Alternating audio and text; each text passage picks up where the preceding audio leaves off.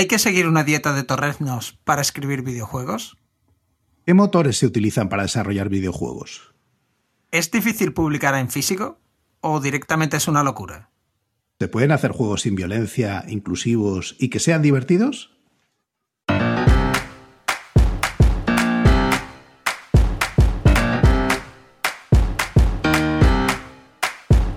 Bienvenidos a Unicode U00D1 el podcast para desarrolladores móviles y no tan móviles patrocinado por MongoDB.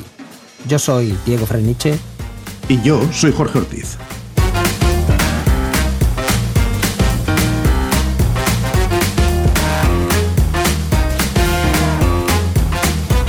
Unicode U00D1, segunda temporada, episodio 18. Una PlayStation y un MSX entran en un bar y piden unos torreznos.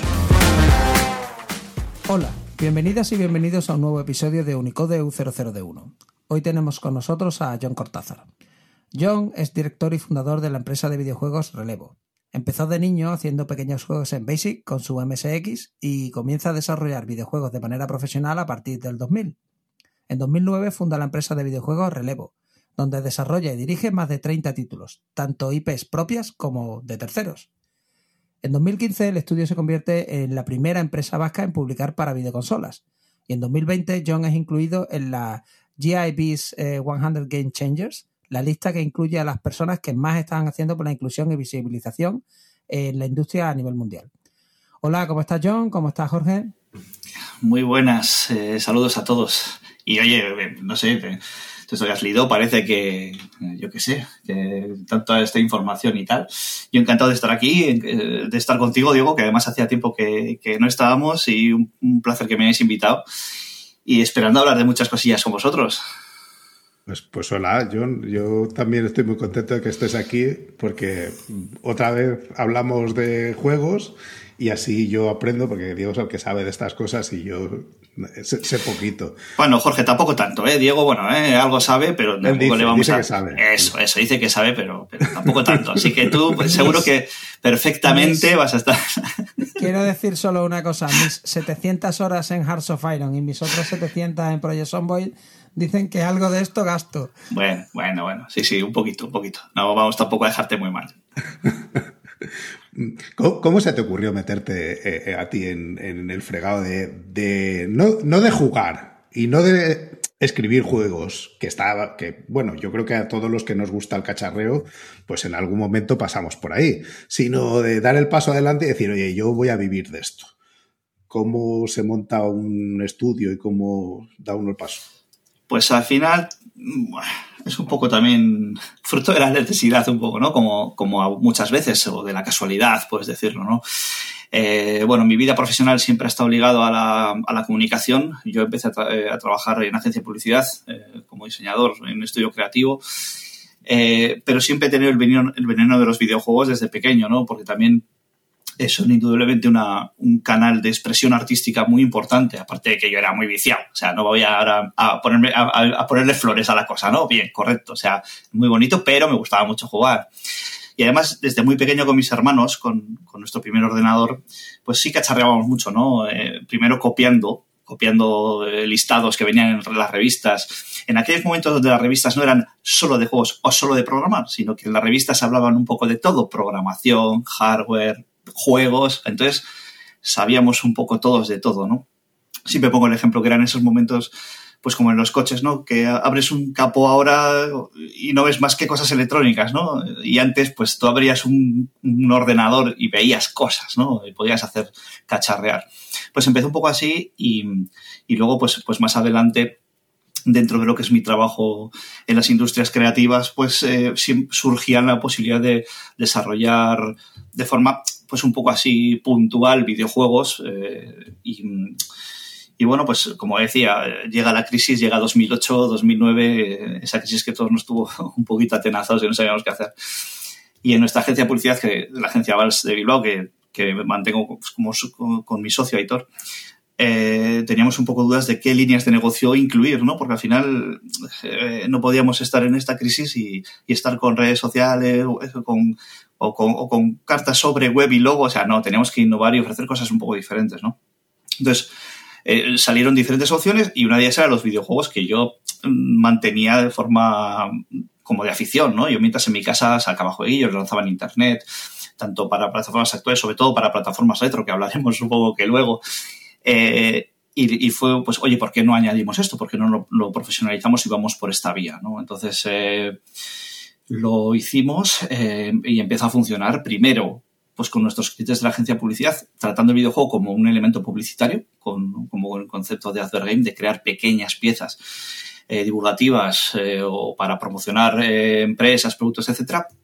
Y luego más adelante, como veíamos que éramos capaces de sacar producto para el gran público, pues empezamos a desarrollar ya juegos para plataformas actuales y estamos un poco ya en ese punto actual en el que a día de hoy estamos desarrollando para todo el mundo, estamos desarrollando para móviles y para videoconsolas y que ya somos ya, ya llevamos la friolera de, de 13 añitos, hice pronto para un estudio independiente para una empresa de videojuegos y, y seguimos vivos, ¿no? Así que yo creo que, joder, no sé si, yo nunca, yo creo que jamás he hecho un resumen tan, tan bien hilado de principio a fin.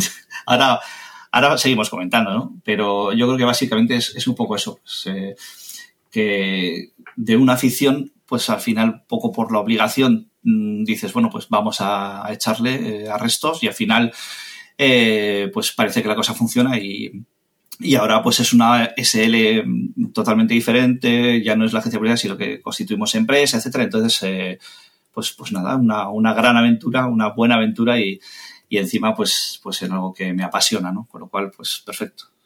Oye, 2007, agencias de publicidad, ¿vosotros erais de los que hacíais juegos en Flash o esto? Hombre, sí, sí. ¿Cuáles fueron tus primeras plataformas para hacer juegos? Yo te diría antes, antes que Flash, y programar Script, hacíamos CDs interactivos y videojuegos con, con Lingo, con Director.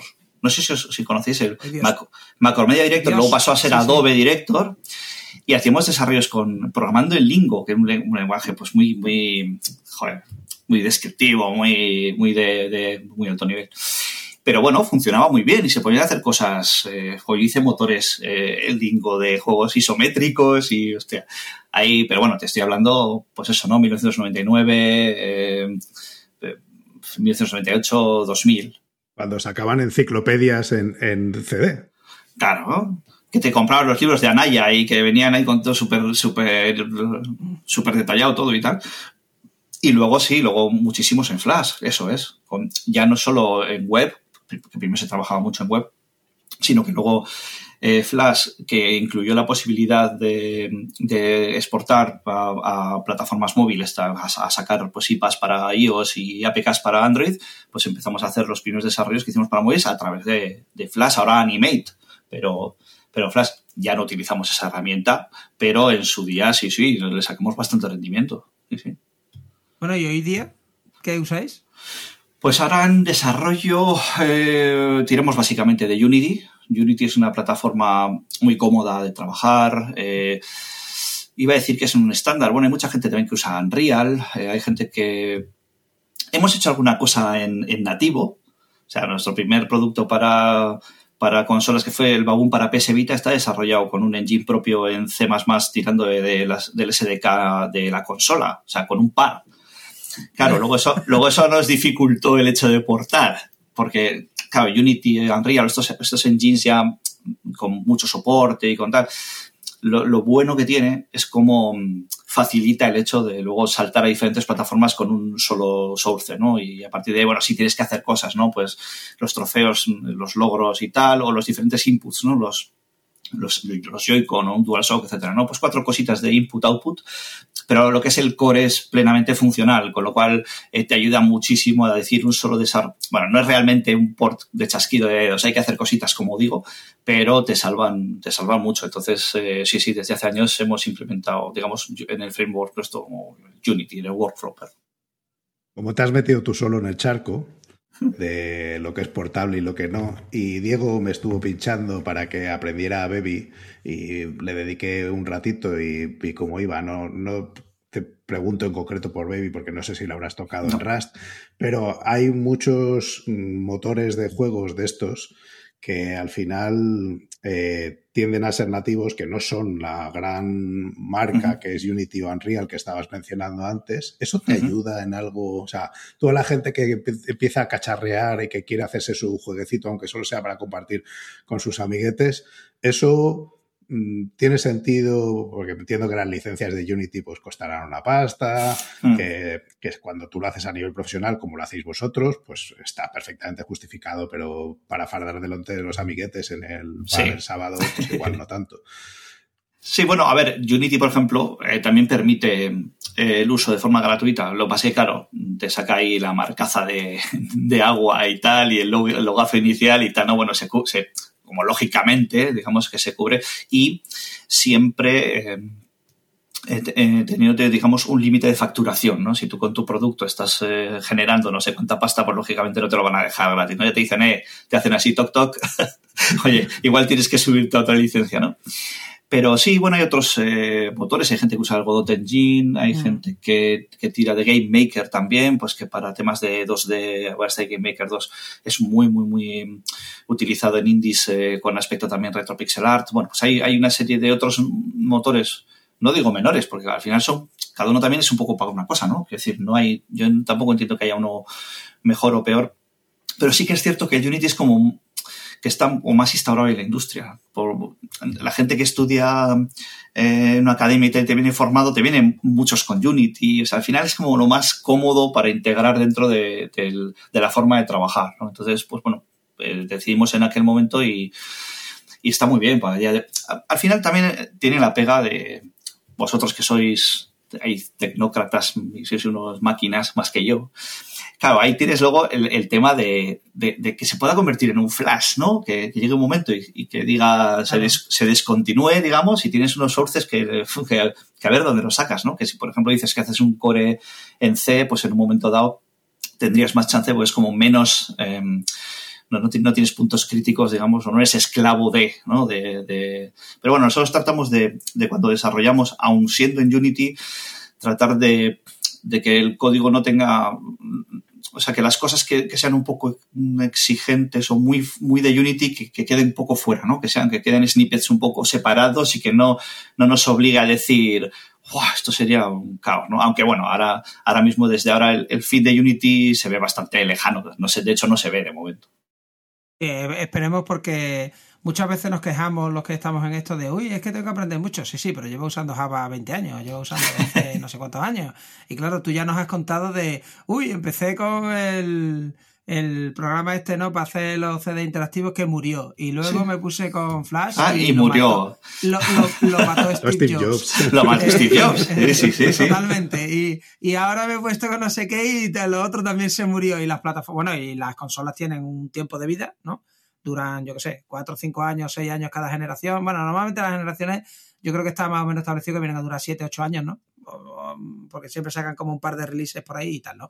Pero mi pregunta no es esa, mi pregunta hay mucha diferencia, aunque uséis, eh, aunque uséis Unity para hacer lo que es el juego, en yo voy a desarrollar el mismo juego para PC o para una consola. Quiero decir, eh, todavía existen los dev kits estos para las consolas que tenéis que firmar unos NDA. Sí, y si no nos puedes contar nada, no nos cuentas nada.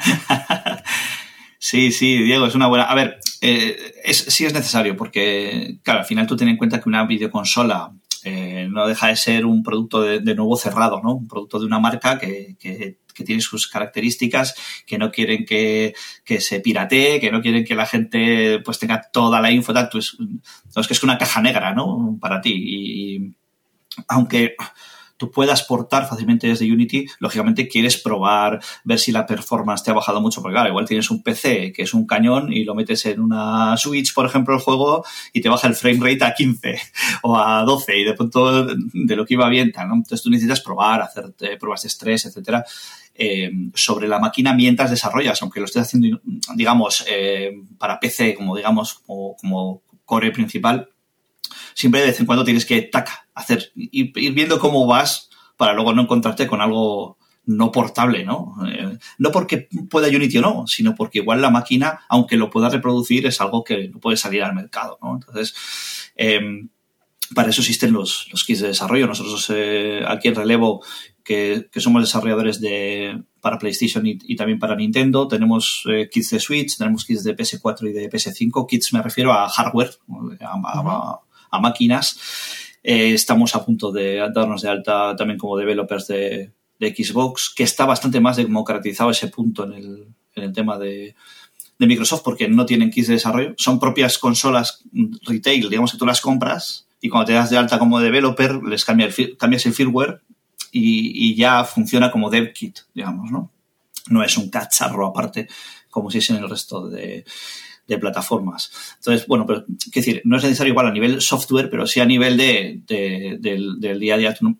Pues eso, aunque luego hay mucha gente que lo que hace es desarrollar el juego base en PC y luego después dice, bueno, eh, nosotros somos desarrolladores, creadores, pero no somos portadores, ¿no? Entonces hay empresas a día de hoy que, eh, tanto publishers como empresas que se dedican únicamente a aportar, y entonces tú les pasas tu juego y te lo traducen a todas las consolas con resolvido todos los problemas, ya tienen, digamos, el culo pelado de, esos problemas que puede dar cada uno de los dispositivos y te pasas esa parte eh, bueno, una parte económica, lógicamente, pero, pero si te quieres, si quieres pensar en solo desarrollar, pues también puedes hacerlo, ¿no?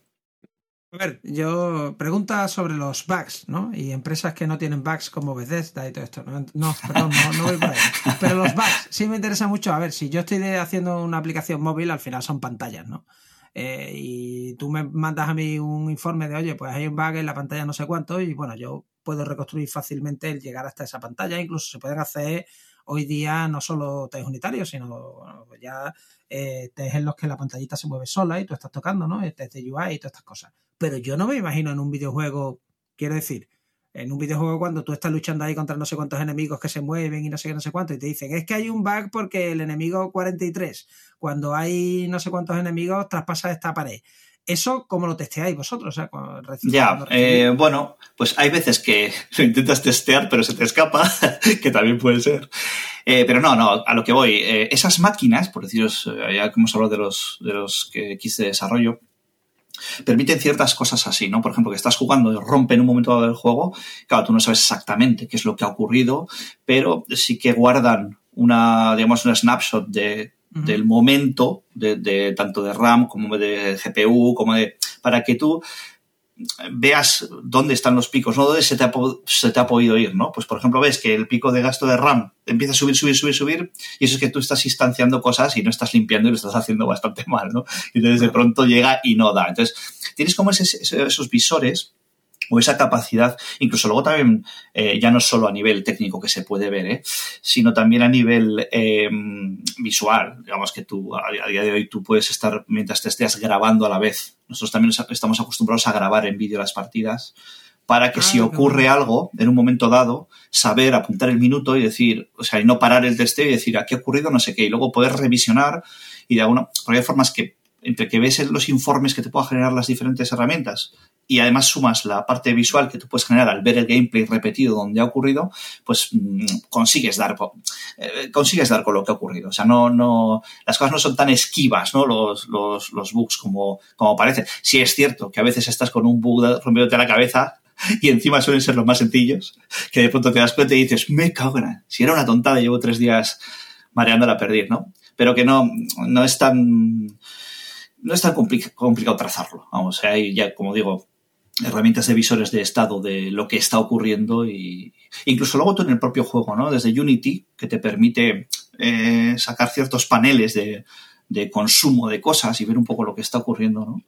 Pues te, te puede generar ese tipo de, de pistas también. Mm, déjame que te haga una pregunta de nuevo desde el punto de vista del, del ignorante del campo, ¿vale? Que yo cuando, eh, como consumidor de juegos de eh, LucasArts, de los de Ron Gilbert, de... eres de los buenos, eres de los buenos. Ahora que ha sacado el de Monkey Island, pues me lo he comprado y me lo he comprado en virtual.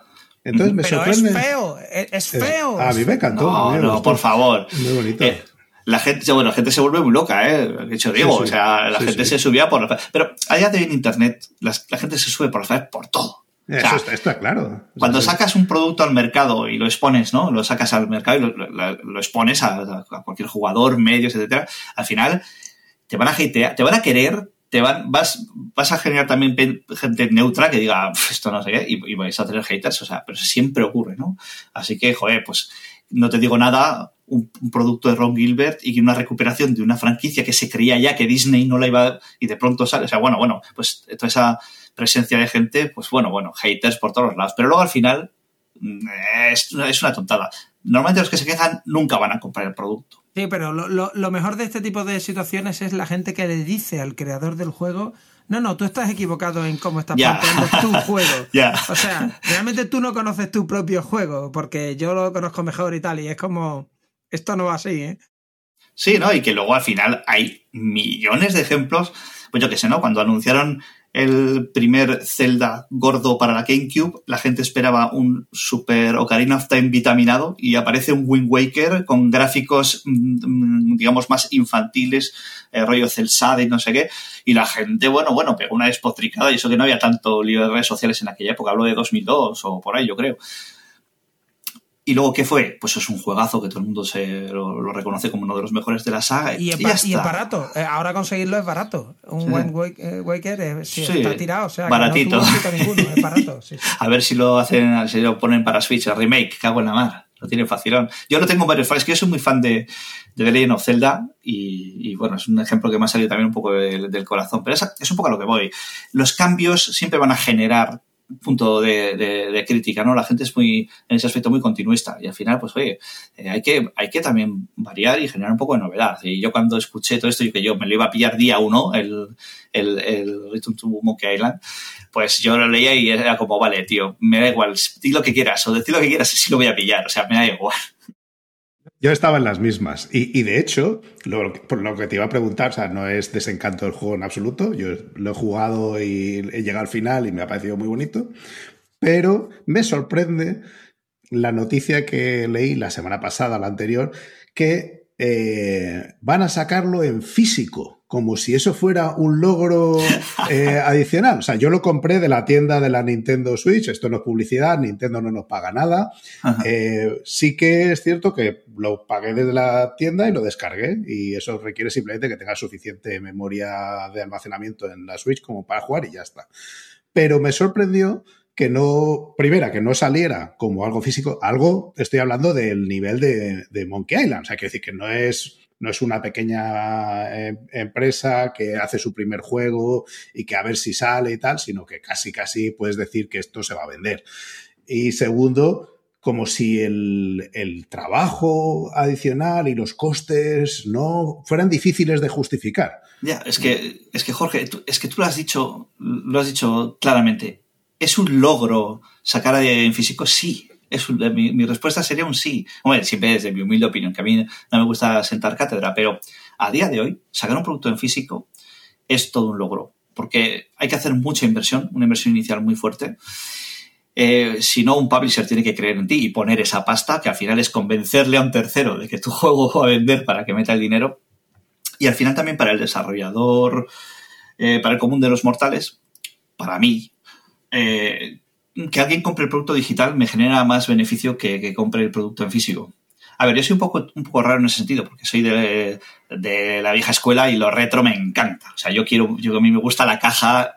Bueno, iba a decir el manual, ya no viene con manuales. Ya viene la caja y un disco o la tarjeta, pero bueno, o las ediciones especiales me encantan, ¿no? Pero pero sí es verdad que, es un riesgo muy fuerte y muchas veces, eh, sobre todo en los, A ver, aquí estamos hablando de Ron Gilbert y lo estaba publicando esto de Volver, me parece, que son a nivel indie, pues el top del top, ¿no? Entonces, ellos lo habrán hecho también un poco por ver igual cómo va el mercado y luego una vez eh, visto, pues eh, sacan... Porque hay mucha gente, frikis, pues como, como nosotros tres que estamos aquí, y que en un momento dices, me lo pido digital, y si sale una edición bonita en física, lo mismo me la compro, ¿sabes?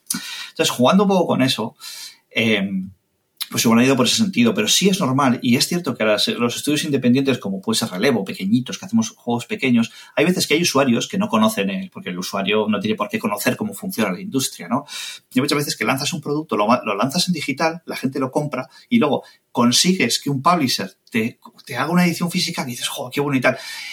Y, claro, el usuario se, te mosquea porque dice, joder, coño, si, si yo me hubiese pillado la física, ¿por qué me has hecho al principio gastarme yo qué sé, 14 pavos en un juego y ahora lo sacas en físico convertible, lo hubiese comprado, ¿por qué no lo has hecho antes? Pero es que, claro, no lo podemos hacer antes, porque si no vas donde un señor y dices, oiga, mi juego ha tenido tantas descargas, ah, bueno, pues, ¿quién es usted? Vamos a hablar, que me interesa, que ha tenido muchas, ¿no? Entonces ya se la juegan para hacer esas cosas, con lo cual, ese, ese, ese inicio en digital, y además te preguntan, ¿eh? Cuando sacas en digital, ¿pero esto va a salir en físico? Entonces, claro, yo les digo, pues que no lo sé, igual te digo no, pero igual resulta así y, luego me sacas el tweet y, o sea, yo qué sé, ¿no? El mundo ha cambiado mucho. Y es, mira, nosotros desde Relevo hemos eh, publicado en físico, además, eh, nosotros formamos parte del programa PlayStation Talents en la rama de alianzas, que es el, programa que, tiene PlayStation en España para, para, incentivar todo el desarrollo independiente, etcétera, y nos apoyaron para lanzar Baboon en versión PS4, en este caso en edición física.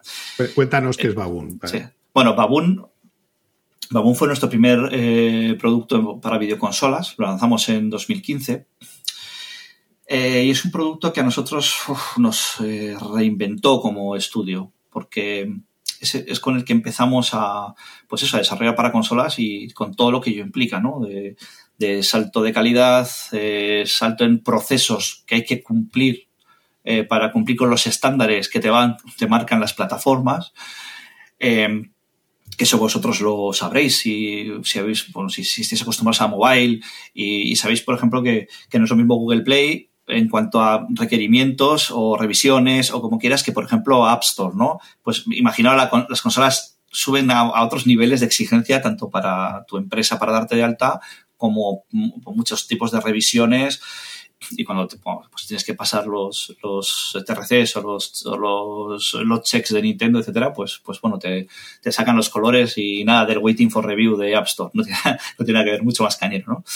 Entonces, eh, quiero decir que, que Baboon nos enseñó un poco eso y, eh, nos cambió incluso ya no solo a los, juegos que iban destinados a consolas, porque ya ciertos parámetros, ciertos procesos que ya habíamos interiorizado, decidimos, coño, pues esto tiene cierta lógica para, todos nuestros proyectos. Fue un juego que lo íbamos a, lanzar inicialmente en móvil. Eh, lo presentamos en 2008, una beta del juego en, el, concurso de, la, de Hoplay, aquí en Bilbao. Eh, como sabéis que Bilbao es el centro del universo, pues eh, ese pulso para nosotros era fundamental.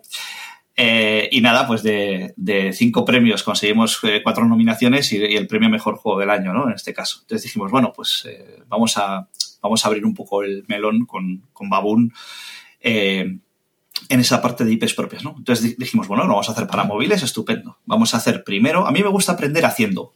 Hay mucha gente que, pues bueno, aprende de diferentes maneras. Aquí cada maestrillo tiene su librillo. A mí me gusta hacer y haciendo y, aprender mientras hago un producto o saco algo, ¿no? Entonces dijimos, bueno, pues como es la niña bonita, Baboon, que es, pues bueno, la aventura de nuestro monito Tumbili, que es un mono que pues eh, todos los plátanos están flotando por el aire y tiene que recuperarlos. Y casualmente es un mono que no sabe saltar. Es un poco extraño que un mono no salte, pero bueno, no salta.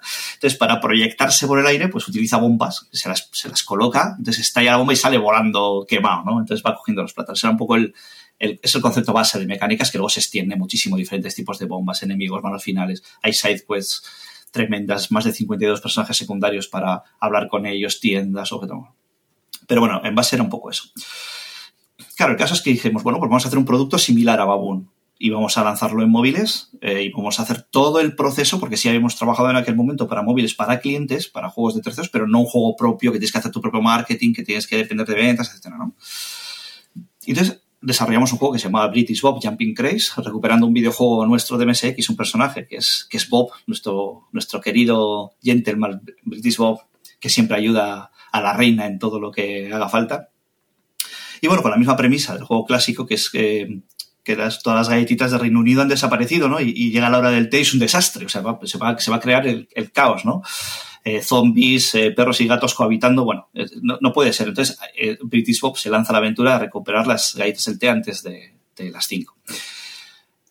Lo hicimos un poco versión casual y utilizamos todo lo que íbamos a hacer en Baboon. Es decir, era un juego de scroll de desarrollo vertical, con colisiones físicas, iba a tener ciertos pantallas desbloqueables, pero un poco todo para digamos, mm, hacer, hacer una simulación real sobre el producto y luego ya después decir, bueno, ya sabemos hacerlo todo. El caso es que sacamos Virtual of Jumping Craze, le metemos eh, marketing, no tanto de lo que teníamos que haber hecho, pero bueno, estuvimos eh, patrocinando en podcast de Touch Arcade, bueno, intentando dar caña. Y bueno, pues eh, básicamente nos dimos una hostia como un piano. O sea, hablando mal y, hablando mal y pronto. Es decir, fue como. técnico. Sí, sí, eso es, ¿no?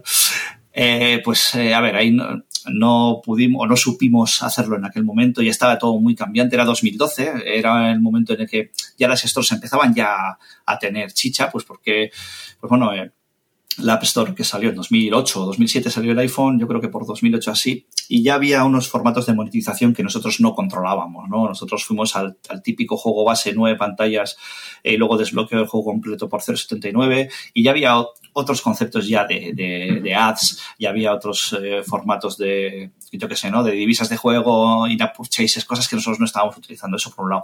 Y luego, por otro lado, pues que tampoco hicimos la inversión necesaria que allá en ese momento había que hacer unas inversiones tremendas para posicionar el juego. Entonces, quedó en el olvido y por lo cual va aún en el cajón. Porque era como que nos desinflamos, ¿no? Fue como, ¿y ahora qué hacemos con esto? Con esta idea que teníamos tan, tan guapa y que no, no sabíamos qué hacer. Entonces fue eso, en 2013, que pues acudiendo a un evento de videojuegos aquí en, Bilbao, al Fan Sirius, eh, Roberto Yeste, que es el, director de desarrollo de producto local de PlayStation en España, pues, pues acudió y quiso conocer a los estudios que, estábamos aquí, ¿no? Y me cuesta que se reunió con dos y uno con uno de ellos relevo, ¿no? Entonces yo tenía aquí en mi sala de reuniones al señor PlayStation España, es que no conocía de nada, ahora, bueno, es un fenómeno y, hemos vivido muchísimas cosas juntos y nos ha, nos ha ayudado mucho. Yo desde aquí le quiero saludar también a, a Roberto porque, porque es un crack, es un tío con muchas responsabilidades, muy liado, pero siempre tiene un momento para, para estar con los desarrolladores, conmigo desde luego. Y, bueno, bueno, hemos estado en el E3, en Los Ángeles, juntos por ahí. Por la, no, voy a decir más, pero hay, hay mucha relación. Eh, y, y nada, le tuve de reuniones y me preguntaba, oye, ¿y qué tenéis? Y le enseñamos, pues eso, todos los juegos que habíamos hecho para terceros, con la agencia de publicidad, como os he comentado, etcétera. Y, y British Bob, le enseñé British Bob, pero con esto fallamos, porque tal. Y luego teníamos Baboon, y se lo enseñamos. Y dijo, joder, ¿esto no ha salido? Este juego. Y yo, pues no, no ha salido ni. Y dijo, oye, ¿cómo, ¿cómo lo veríais para sacarlo en consolas? digo, joder, coño, eh, bien, no lo vamos a ver bien. Claro, en 2013, 2012, 2013 no está la cosa tan democratizada como ahora. Ahora es más fácil, aunque hay requisitos, ahora es bastante más sencillo para un desarrollador independiente saltar a las consolas. En aquellos momentos la cosa todavía estaba un poco eh, en, ese, en ese punto de, ir, de, irse, de irse acercando a los desarrolladores independientes las videoconsolas. Entonces, claro, nosotros para nosotros consolas era ni, ni lo contemplábamos como opción.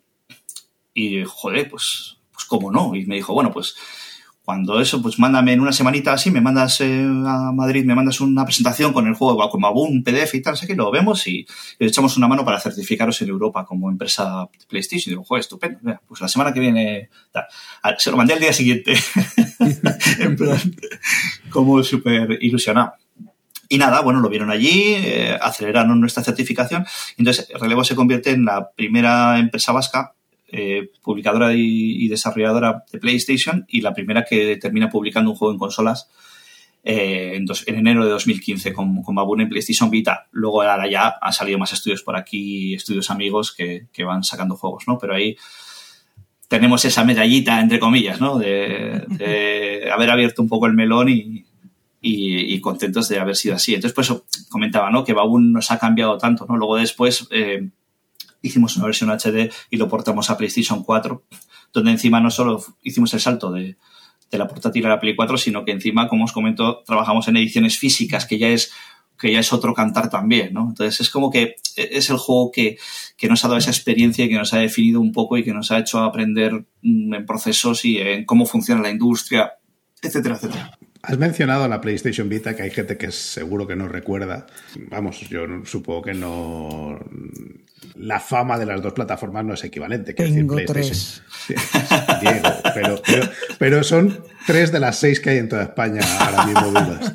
Entonces, eh, a mí me suena como una plataforma razonablemente distinta de la PlayStation tradicional que la mayoría de la gente sí conoce. Eh, ¿Te importa describirnos lo que es la PlayStation Vita y, mm. qué cambia el desarrollar para un lado o para el otro?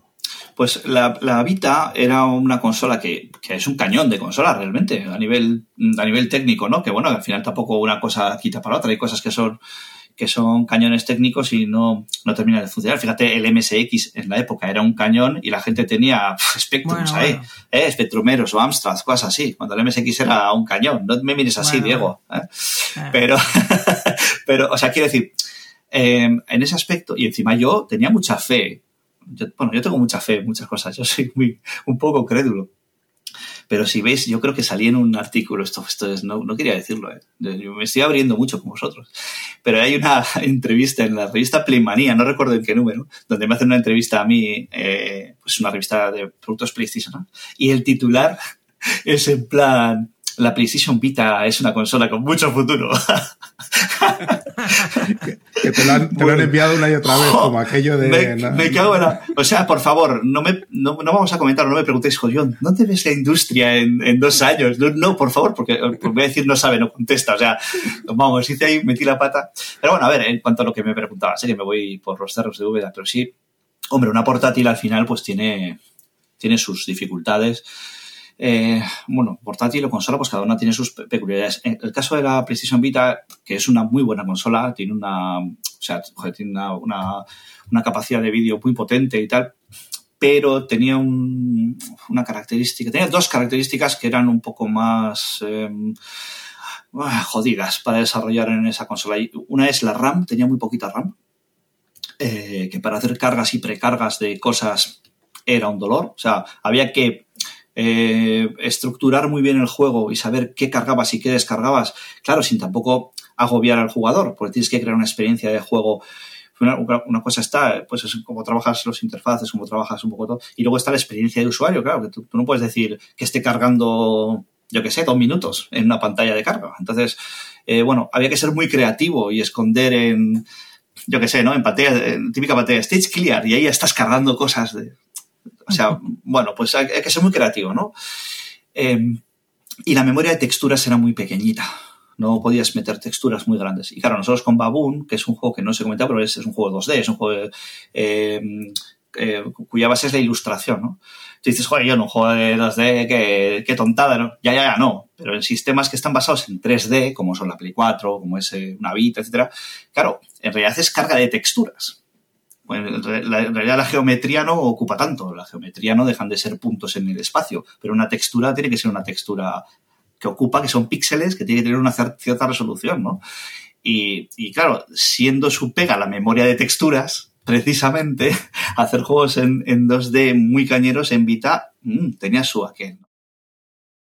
Pero es como todo, o sea, por ejemplo, la, Nintendo Switch pues también tiene sus peculiaridades cuando pasa hacia ella, porque, pues bueno, no tiene una performance tan fuerte como puede tener una, una Play 4, o ya no te digo una Xbox, ya no te digo un PC, ¿no? O sea, entonces, pues tienes que tener mucho cuidado en muchas cosas, ¿no? La Switch no deja de ser eh, una tablet, entre, lo pongo muy entre comillas, ¿eh? porque a mí me encanta la Switch, ¿eh? me la compré día uno y sus IPs de Nintendo son fantásticas y, y me encanta, pero pero en, en, su, digamos, en sus características no deja de ser una tablet potente con dos mandos a los lados, ¿no? Y entonces, claro, intentas hacer ports de juegos muy potentes y, bueno, salvo que tengas una inversión muy fuerte o que hagas un downgrade tremendo. Y luego, claro, que no es lo mismo y vosotros lo sabéis, no es lo mismo trabajar, eh, yo que sé, en nativo o con motores propios, yo que sé, pues por decirte un Breath of the Wild, ¿no? De Legend of Zelda, que dices, joder, mira que, que ejecuta la Switch, ¿no? Es, tremendo, qué calidad.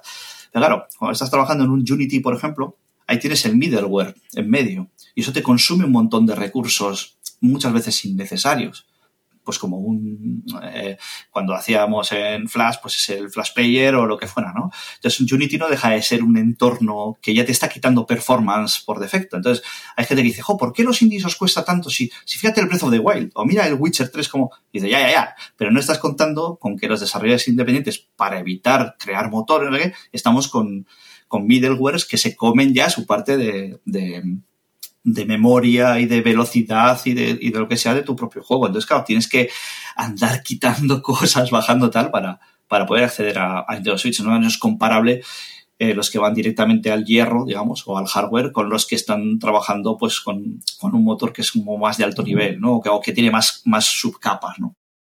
Lo que estás diciendo básicamente es que su exclusividad, aparte de mejorar la, eh, el interés en la propia plataforma, también tiene unas ventajas en el aprovechamiento intensivo del recurso. Pero me hace gracia que esto lo diga un tío que escribe juegos para MSX. Que no sé cuál es el middleware ahí. Que, Nada, no lo hay. Cuéntanos cómo va esa parte, porque.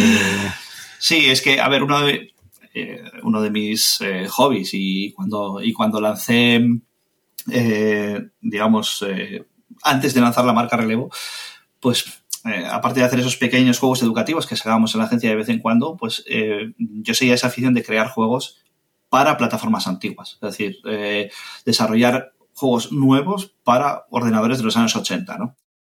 Pues yo qué sé, porque al final, en este caso, el MSX, aunque también he hecho juegos para Spectrum y Amstrad, eh, pues fue el primer ordenador con el que primer, pinté mi primer píxel y escribí mi, primer, mi primera línea de código, ¿no? Entonces, pues siempre he tenido mi corazoncito y, y, siempre he tenido las ganas de seguir haciendo cosas para, para mantener vivos esos sistemas, que no soy el único, hay un montón de gente en, en yo conozco en, el mundo que, que, están desarrollando para ese tipo de plataformas, ¿no? Y es como una afición que, que se está ampliando y yo que me alegro, ¿no? De, de, cómo funciona todo eso. Entonces, claro, eh, yo en este, este caso mm, empecé a desarrollar para plataformas antiguas con, con Edu Robsi, un, chico majísimo que estaba ya en la escena de MSX eh, bastante instaurado. Eh, y me colé en plan grafista, pues para echarle una mano en sus proyectos. Oye, joder, Edu, tío, hacemos, hacemos algunas cosas y empezamos a hacer proyectos los dos juntos, ¿no? ¿Qué pasa? Yo soy un tío muy inquieto, entonces yo quería hacer mis proyectos en plan, vamos a meterle un scroll parallax, vamos a intentar eh, hacer un scroll al pixel, o vamos a intentar hacer un juego en primera persona, así que no con mis locuras. Y decidí aprender el ensamblador, porque al final eh, en MSX si quieres hacer, o en una, digamos, cualquier plataforma así muy, muy antigua o que, que esté muy, muy limitada, pues lo, principal es ir al hierro y que no haya nada por el medio, ni siquiera compiladores. Hay gente que hace cosas en C ¿eh? y, que, y, que, mm, y luego al final pues compila el binario, pero mm, al final tú ahí no estás viendo exactamente cómo te está generando eso, ¿no? O igual te está haciendo bucles de código que no te interesan, lo que sea. Entonces dije, bueno, al hierro, al ensamblador. Entonces empecé a aprender. Eh, al principio me eh, daba con mucho miedo, ¿no? Pero bueno, tampoco es para tanto. O sea, este podcast además, que es de gente pues, muy técnica, muy informática, que eh, la gente dice con el ensamblador es imposible, ¿no?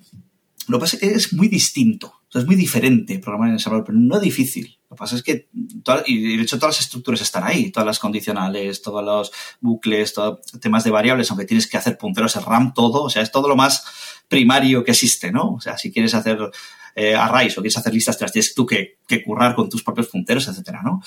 Eh, pero es que es como hacer un sudoku. Es, es que, es, tienes que tienes que hilarlo todo. Claro, esos juegos que, me gusta desarrollar para MSX, te hablo de juegos que ocupan 48, 32, 16, incluso 8K, ¿no? El, todo el juego, sus gráficos, su música, gameplay, niveles, todo, absolutamente todo. Entonces, claro, eso tienes que hacer un encaje de bolillos tremendo. Y es un ejercicio para la hora de, desarrollar tremendo de organización.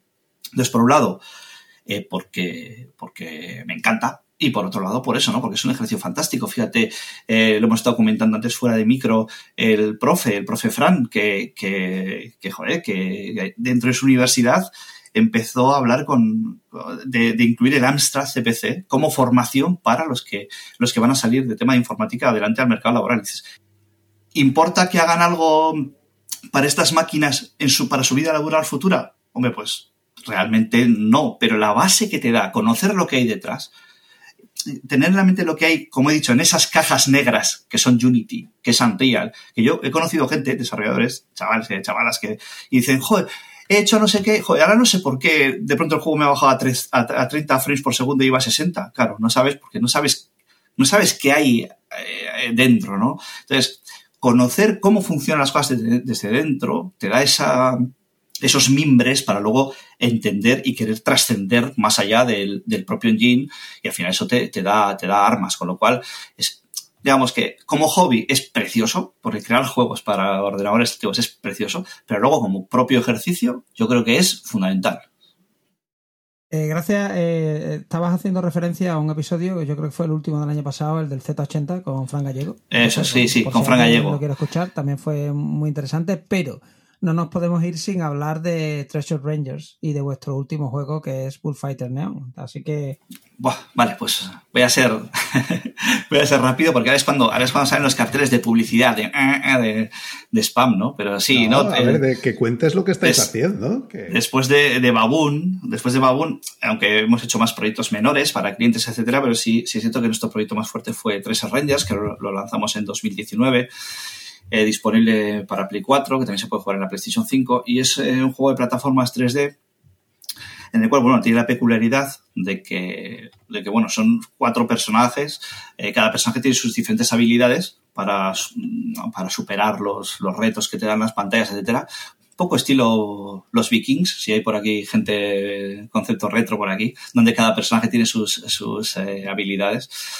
Y eh, lo diferente, digamos, es que uno de esos personajes es un chico con autismo y está integrado en, en, la pandilla, porque es una pandilla tipo los Goonies, ¿no? Es una pandilla de barrio que resuelve misterios, ¿no? Que justamente se, se encuentra que va a una cueva y ahí de pronto le suceden cosas con monstruos, tal, ¿no? Y bueno, pues igual que, pues, por ejemplo, un personaje, eh, pues eh, una chica que tiene que cuando, claro, cuando los personajes eh, bajan a unas cuevas que hay en, su barrio, es como que reciben poderes, ¿no? Y se, se multiplican los poderes que, le gusta a cada uno. Pues una chica que es científica, le gustan mucho las piedras, la geología y tal, pues adquiere el poder de las rocas y es, puede mover rocas muy grandes, puede invocar a través del suelo a los personajes para que aparezcan, etcétera, ¿no? Pues este personaje, por ejemplo, con autismo, Randy, eh, es el que tiene mejor orientación y, memoria fotográfica. Entonces, eh, recuerda la posición de ciertas runas en las, cuevas y es capaz luego de abrir puertas para que pasen los demás personajes, ¿no?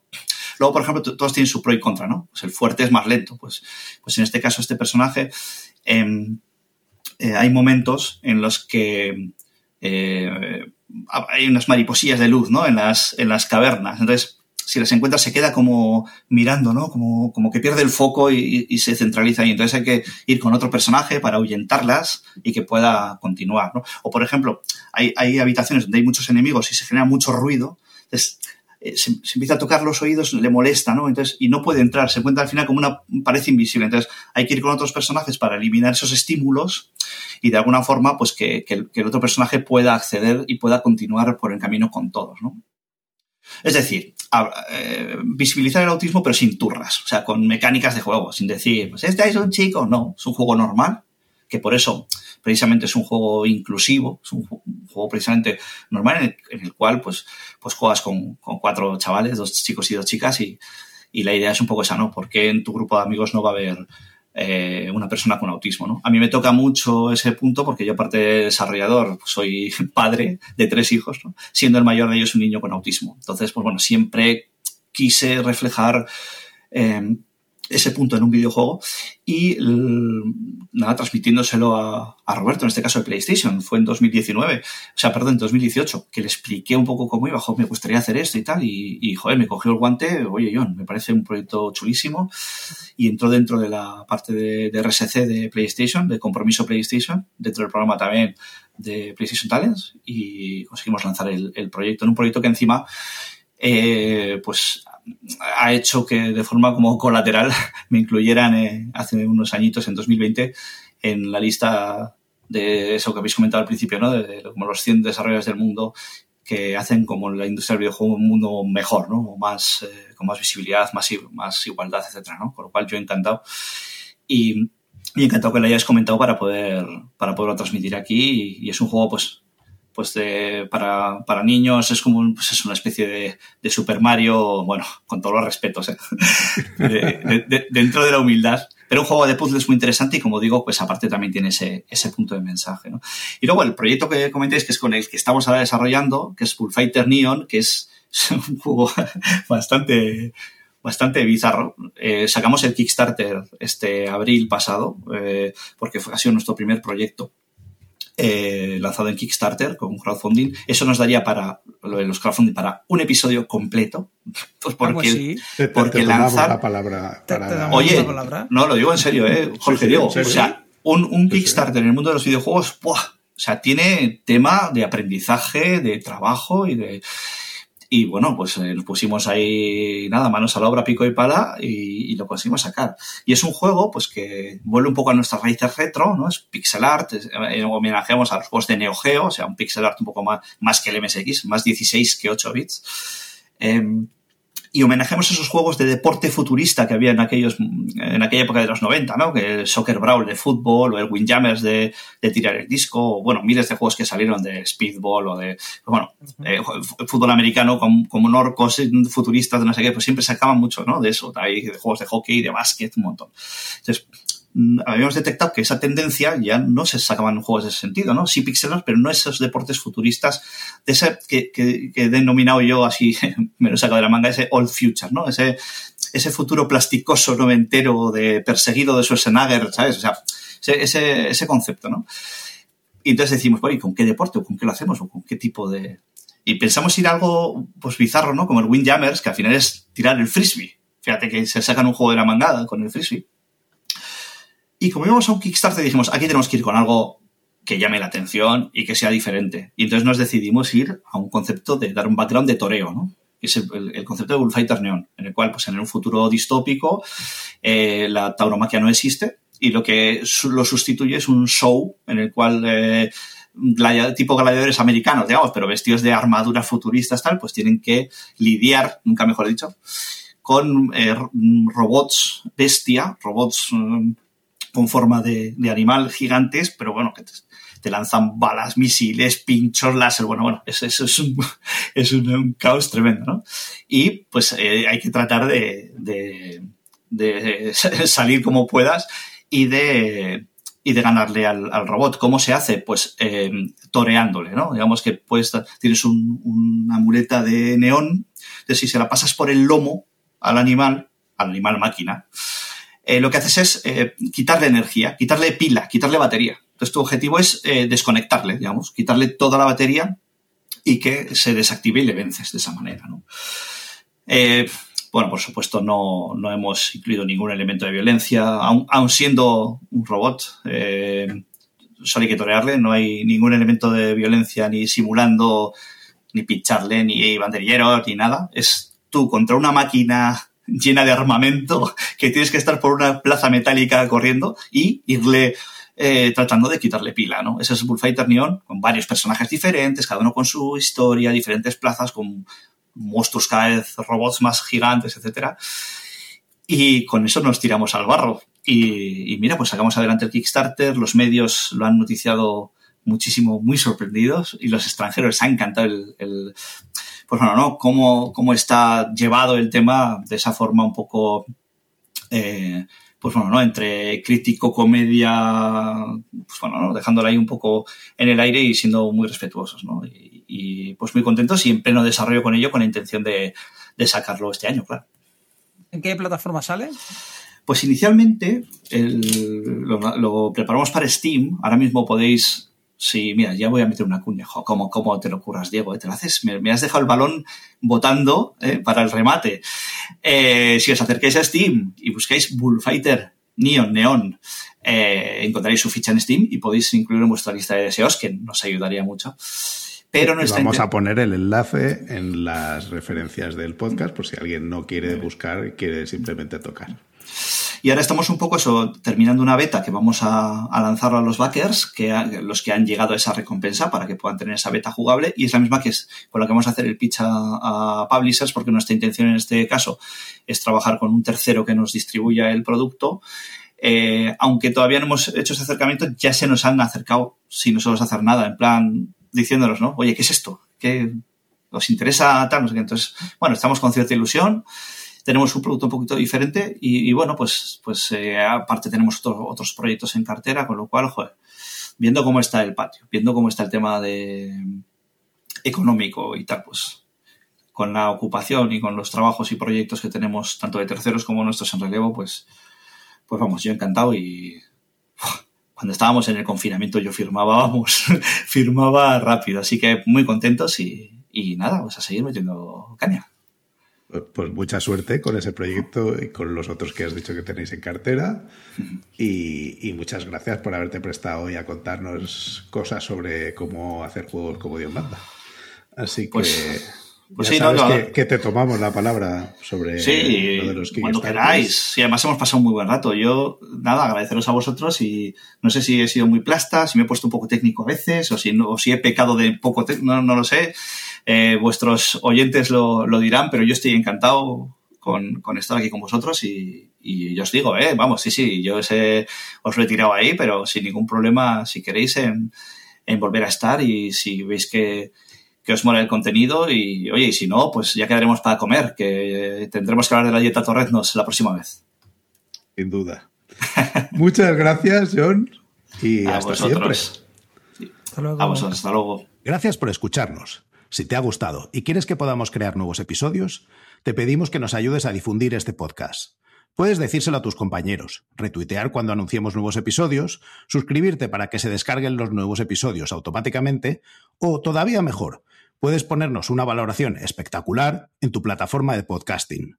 Si tienes sugerencias sobre cómo podemos hacerlo mejor, propuestas de invitados o contenidos, ponlo en un tuit mencionando a Diego, arroba de Freniche, o a Jorge, arroba Ortiz. Te recomendamos atender a los meetups de Realm. Tienes el enlace en la descripción. Y si tienes dudas sobre Realm o MongoDB, puedes participar en los foros. Si podemos aportar algo a tu comunidad, estaríamos encantados de atender a vuestros eventos, podcasts, conferencias o meetups. Por último, queremos recomendarte nuestro podcast hermano en inglés, The MongoDB Podcast, presentado por Michael Lynn y en el que se entrevista a desarrolladores, emprendedores y empresas. Lo tienes disponible en las principales plataformas de podcasting. Esto es todo por este episodio de Unicode U00D1 Podcast. Hasta la semana que viene.